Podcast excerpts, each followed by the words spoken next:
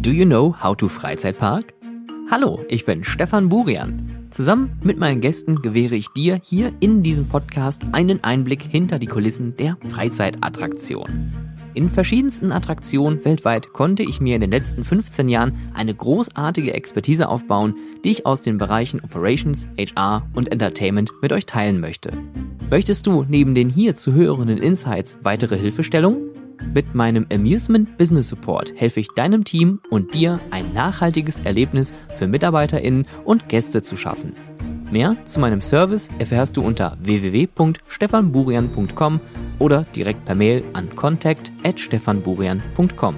Bleibt auf dem neuesten Stand und abonniert diesen Podcast gerne auf Spotify und iTunes und folgt mir gerne auf Instagram at howtofreizeitpark, auf Twitter at howtofreizeit.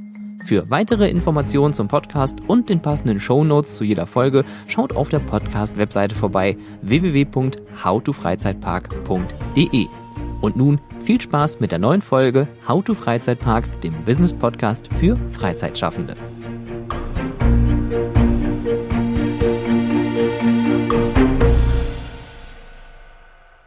Es ist mal wieder an der Zeit für einen kleinen Wissenshappen, ein kleines Werkzeug, was ich euch mitgeben möchte. Und dieses Werkzeug habe ich in einer vergangenen Folge schon mal euch präsentiert. Und zwar die sogenannte Prozesskette, eine SOP, eine Standard Operating Procedure oder wie man das auch in der Hotellerie nennt, das sogenannte Service Blueprinting.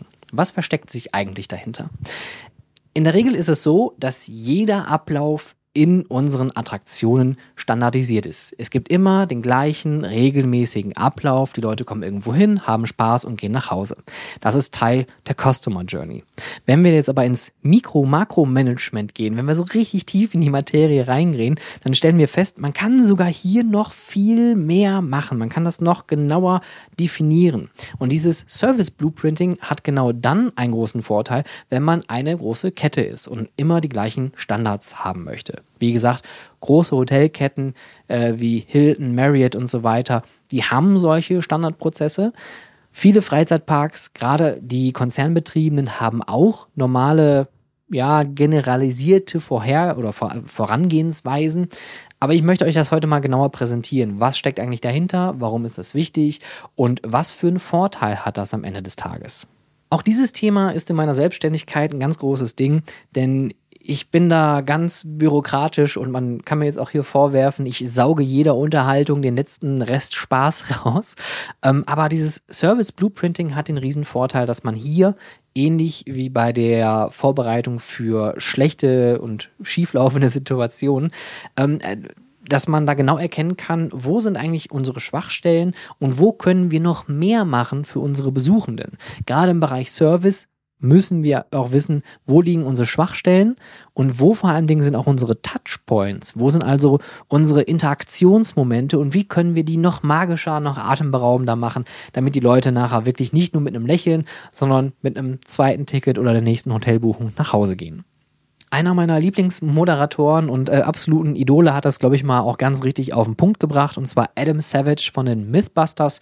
Falls ihr da draußen diese Serie nicht kennt, dann äh, schaut euch das bitte mal an. Unglaublich unterhaltsam. Äh, er hat mal gesagt, The difference between fooling around and science is writing it down. Ja, der Unterschied zwischen rumalbern und Wissenschaft ist das Ganze runterschreiben.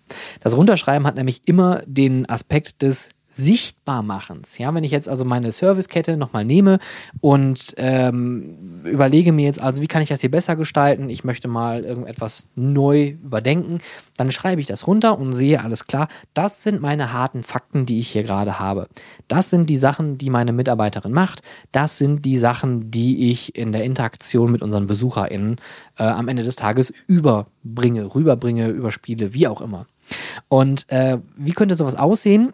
Vielleicht mal so ganz klassisch, ich könnte mal den, ähm, das Achterbahnbeispiel machen. Jemand möchte mit der Achterbahn fahren, dann sehe ein Prozess Step by Step so aus. Die Tore gehen auf, der Fahrgast geht irgendwo hin, links, rechts, legt seine Sachen ab, der Fahrgast setzt sich hin, die Bügel werden geschlossen durch die Mitarbeitenden, die Tore schließen sich in der Station, die Mitarbeiter machen eine Bügelkontrolle, machen dann eine Sichtkontrolle, dann gibt es eine Bestätigung, eine Freigabe durch die Mitarbeitenden in der Station, oft einen Daumen hoch oder oder und Knöpfchen drücken.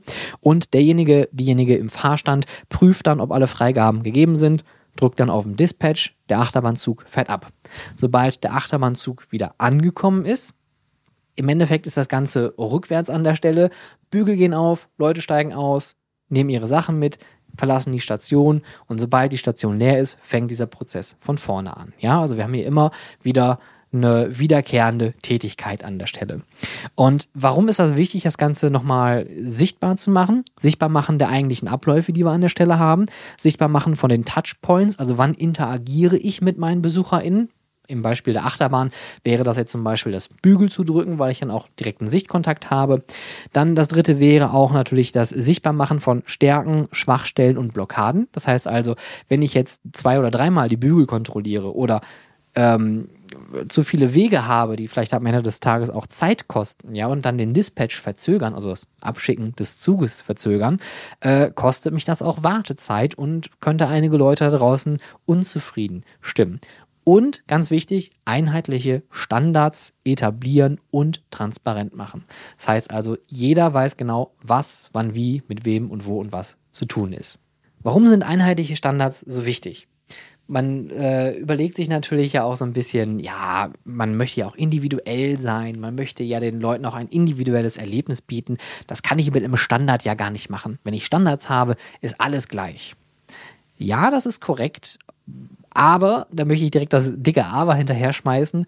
Wenn man Raum für Individualisten gibt, wenn die also mehr machen möchten, dürfen, sollen, wollen, dann kann man den Freiraum auch damit reinplanen. Es geht hier immer um den reinen Arbeitsprozess.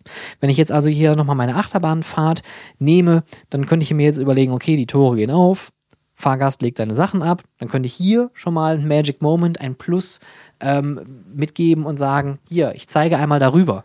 Ist jetzt kein großes Ding, aber das darüber zeigen hilft dem Gast schon mal äh, genau zu wissen, wo ich meine Plörren jetzt hinwerfen kann und hilft dir im Endeffekt als Mitarbeiterin auch, dass das schneller geht. Ja, also eine Win-Win-Situation an der Stelle.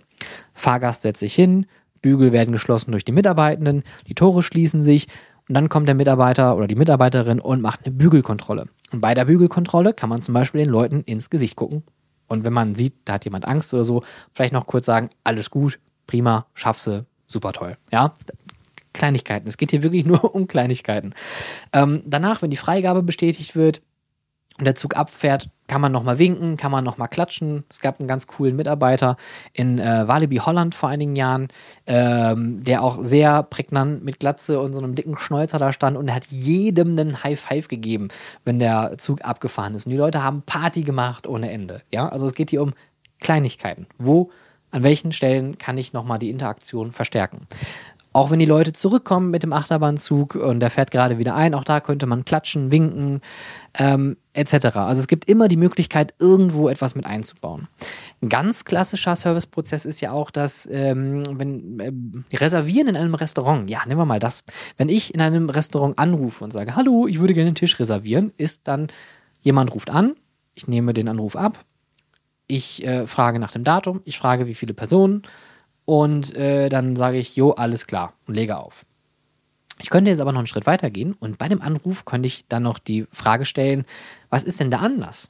Wenn es ein Geburtstag ist, ein Hochzeitstag, könnte man als Überraschung für die Gäste noch ein paar rote Rosen, eine Kerze, einen Kuchen vorbereiten, etc. Ja? Oder auch, wenn man den Namen hat, dann auch mit Namen ansprechen, auch vor Ort mit Namen ansprechen. Ah, Stefan, da bist du ja, herzlichen Glückwunsch, komm mal rein, wir haben schon auf dich gewartet. Ja, so was Besonderes draus machen. Und das ist das, was man erst dann am besten feststellen kann, meiner Meinung nach, wenn man so einen Prozess einmal runtergeschrieben hat. Wenn dieser Serviceprozess also auf Papier irgendwo besteht. Und eine Sache, die man übrigens dadurch auch noch äh, aufbrechen kann, ist das, ja, das haben wir schon immer so gemacht. Ja, das ist unser Prozess, den haben wir schon immer so gemacht. Dann komme ich daher und sage, ja, aber wann habt ihr denn den Prozess das letzte Mal überarbeitet? Der läuft ja rund, das ist ja, das haben wir schon immer so gemacht, das machen wir seit Jahren. Ja, aber wann habt ihr euch das letzte Mal angeguckt, ist das denn noch aktuell? Vielleicht verhalten sich eure BesucherInnen anders, vielleicht verhalten sich eure MitarbeiterInnen anders bauliche Änderungen, äh, Wetter, Aktionen, I don't know. Da sind so viele Faktoren, die in solche Prozesse mit hineinfließen, dass man dann auch wirklich sagen muss, jedes Jahr oder einfach regelmäßig gucke ich mir die Dinger an und überlege, ist das noch aktuell? Oder was kann ich verändern? Weil wenn ich nämlich merke, ich kriege ganz viel schlechte Rückmeldung und Feedback von meinen Gästen, weil etwas an der Eingangskasse nicht funktioniert, dann kann ich ja nicht sagen, das habe ich ja schon immer so gemacht. Weil dann sagst du an der Stelle, dann hast du anscheinend also immer irgendetwas falsch gemacht. Da ist es also dann zu beobachten, sich hinzustellen und zu gucken, was passiert da, wo gibt es Schwachstellen, wo gibt es vielleicht einen Bremsmoment, dass es nicht schneller vorangeht oder vielleicht gibt es einen Moment, der vielleicht einfach zu harsch ist, zu unpersönlich, ja, das gibt es auch. Ähm, und deswegen bin ich bei meiner Arbeit auch derjenige, der gerne nervt. Das heißt also, wenn ich solche Prozessketten erstelle, stelle ich mich gerne daneben und gucke erstmal und sage nichts. Ja, ich bin der stille Beobachter, was vielleicht auch oft zu, ähm, ja, zu nervösen Blicken führen kann. Aber das ist ja ganz normal. Man will den Prozess erstmal begutachten. Wie ist der eigentlich gerade? Wie ist der Ist-Zustand? Und äh, dann stellt man auch mal Fragen. Warum machst du das so? Wo nimmst du die Sachen her? Wo kommt das hin? Ja, das sind auch nachher Teile, die in einem Operations Manual oder in einer Bedienungsanleitung mit drin reinkommen können. Aber auch für den Prozess ist es wichtig, weil wenn es heißt, okay, ich habe jetzt keine Ahnung, Buchung A und Buchung A darf immer, immer nur die Ilse da vorne machen und Ilse ist mal nicht da. Und das ist aber nirgendwo festgeschrieben. Wen kontaktiere ich dann? Dann ist dieser Prozess plötzlich zum Stillstand gekommen. Ihr kennt das sicherlich aus eurer eigenen Arbeitswelt, wenn mal keine Ahnung, Kollege XY mal nicht da ist, der das sonst immer gemacht hat. Und dann ruft man da an und sagt, ja, ich brauche mal hier dies und das. Und dann sagt er, ja, aber der ist ja nicht da. Ja, aber wie komme ich dann an meine Lösung? Ja, es geht hier natürlich um lösungsorientiert zu arbeiten, um das Ergebnis am Ende des Tages zu bekommen und lächelnde Gesichter. Für beide Seiten. Für MitarbeiterInnen und für BesucherInnen. Damit beide ein gutes Gefühl haben bei der Arbeit und damit auch beide was Sinnstiftendes an der Stelle machen. Denn nichts ist, für mich persönlich schwieriger als irgendeine Arbeitstätigkeit, die irgendwie keinen Sinn ergibt, die sinnlos wirkt oder die man nicht erklären kann. Weil wenn du eine gute Erklärung hast für einen bestimmten Punkt, wenn du sagst, keine Ahnung, dir ist die Sicherheit so wichtig, wir machen zweimal einen Kontrollgang mit den Bügeln, dann ist das okay. Aber wenn man das nicht begründen kann, dann könnt ihr euch vorstellen, dann hinterfragen das auch die MitarbeiterInnen. Dann sagt man, ja, nee, aber wir haben ja einen festen Prozess, der bleibt so, danke für dein Feedback. Das wäre noch höflich an der Stelle. Und dann kommt es zum Frust. Und Frust führt zu frustrierten MitarbeiterInnen, die den Frust im Worst Case vielleicht sogar zu den BesucherInnen abgeben. Und dann habt ihr sogenannte Quiet Quitters. Das sind diejenigen in eurem Betrieb, die innerlich schon gekündigt haben, aber auch irgendwie nicht gehen wollen aus Komfortgründen, aus persönlichen Gründen, die nicht gehen können vielleicht auch. Ne, das gibt es ja auch aus, wie gesagt, individuellen persönlichen Gründen. Und dann habt ihr jemanden da, der keinen Bock auf seine Arbeit hat, aber immer noch da ist? Und wie geht man mit so einer Situation um? Super schwierig. Auch das habe ich auch selber schon miterlebt in einigen Freizeitattraktionen, aber auch da kann man entgegenwirken. Und ich habe auch viele Freizeitparks schon erlebt, die proaktiv mit solchen Leuten zusammenarbeiten und auch gemeinsam Lösungen finden. Und da kann halt so eine Prozesskette helfen, um auch die Arbeit angenehmer zu gestalten. Weil natürlich ist so eine Arbeit an einer Achterbahn unglaublich repetitiv. Ja, es ist immer das Gleiche. Zug kommt auf zu Abfahrt und dann der nächste. Und das macht man 100 bis 300 Mal am Tag. Ja, das ist wirklich super anstrengend. Gerade wenn man eine Achterbahn hat, wo man sich auch noch bücken muss, wie bei einigen äh, Holzachterbahnen, ist das super schwierig. Aber wie geht man an der Stelle ähm, natürlich mit diesem Frust um? Offen sein, transparent sein und SOPs haben, Serviceprozesse sichtbar machen, transparent machen, mit den Leuten trainieren, besprechen, weil auch das ist der größere Vorteil noch mit der Dokumentation von Serviceprozessen, vom Service Blueprinting, dass man auch eine Trainingsgrundlage hat. Weil natürlich auch da gibt es, ihr kennt das auch aus Betrieben, der eine lernt den anderen so an, der andere lernt den anders an. Aber ich mache das eigentlich immer anders, weil das funktioniert so besser. Und dann habt ihr plötzlich einen Wirrwarr an vielen verschiedenen Dingen mit vielleicht verschiedenen Akteuren, die auch involviert sind. Und es kommt auf einmal zu einem riesengroßen Wirrwarr, weil keiner mehr weiß, wo kommt das eigentlich her, warum machen wir das eigentlich so und dann kommt wieder dieser Frustmoment, ja, aber eigentlich ist das ja alles Käse, warum machen wir das so? Und dann bespricht man das in der großen Runde, überdenkt das und dann sind sich plötzlich alle einig, ja, ich weiß auch nicht, wo das herkommt, ja, keine Ahnung, ja, hat sich selbstständig gemacht. Auch das ist normal, weil, wie gesagt, wir sind alle individuelle Menschen mit individuellen Bedürfnissen, individuellen Skills, aber auch individuellen Schwächen. Aber man muss hier an der Stelle dann auch den Weg zusammenfinden und gucken, dass man an einem Strang zieht. Und äh, es gibt von Disney ein ganz schönes Buch, beziehungsweise über Disney, das kann ich euch sehr empfehlen. Da geht es auch äh, um das Thema Customer Service und Serviceprozesse. Das ist das äh, Buch Be Our Guest Perfecting the Art of Customer Service. Da geht es auch genau um solche Sachen. Wenn ihr also glaubt, Disney ist ganz individuell und jeder Mitarbeiter ist super gut drauf und äh, die machen immer das Richtige, dann hat das damit zu tun, dass es dort feste Serviceprozesse gibt. Was jetzt nicht heißen soll, dass jeder so wie Disney werden kann, werden sein, werden soll, werden möchte, weil auch da wieder Individualismus, ne? man möchte ja seine eigene Fußnote da so ein bisschen drauf haben. Aber wenn man solche Serviceprozesse bespricht, Serviceprozesse analysiert, hinterfragt, ganz kritisch und auch ein Operations Manual hat, was sichtbar einfach zu trainieren ist, dann habt ihr auch nachher MitarbeiterInnen, die verstehen, was ihr am Ende des, Tages wollt. Ne? Wie gesagt, es geht hier um lächelnde Gesichter von beiden Seiten und die erreichen wir nur, wenn wir alle gemeinsam das große Ziel vor Augen haben und auch eine sinnstiftende Tätigkeit, die nicht durch unnötige Sachen irgendwie blockiert wird. Und wenn du jetzt gerade eine Freizeitattraktion bist und sagst, Mensch, das klingt gar nicht mal so schlecht, das würde ich gerne auch tun, dann äh, klingel mich doch gerne an. Direkt meine Telefonnummer findest du auf meiner Webseite, genauso wie meine E-Mail beides auf www.stefanburien.com und dann klingel gerne mal durch und dann können wir mal besprechen, wie wir dir genau da an der Stelle helfen können und wo vielleicht auch deine Potenziale noch stecken, wo wir also noch viel mehr für deine MitarbeiterInnen und BesucherInnen machen können. Denn oftmals sind es die Serviceprozesse, die vielleicht nicht zu Ende gedacht sind oder vielleicht auch da es an Equipment oder vielleicht an baulichen Dingen fehlt. Auch da an der Stelle sei das Kabuff wieder erwähnt. Ja, ohne Kabuff ist es schwieriger, seine Putzmaterialien irgendwo zu lagern. Also manchmal sind es die kleinsten Sachen. Und Schlussbremse.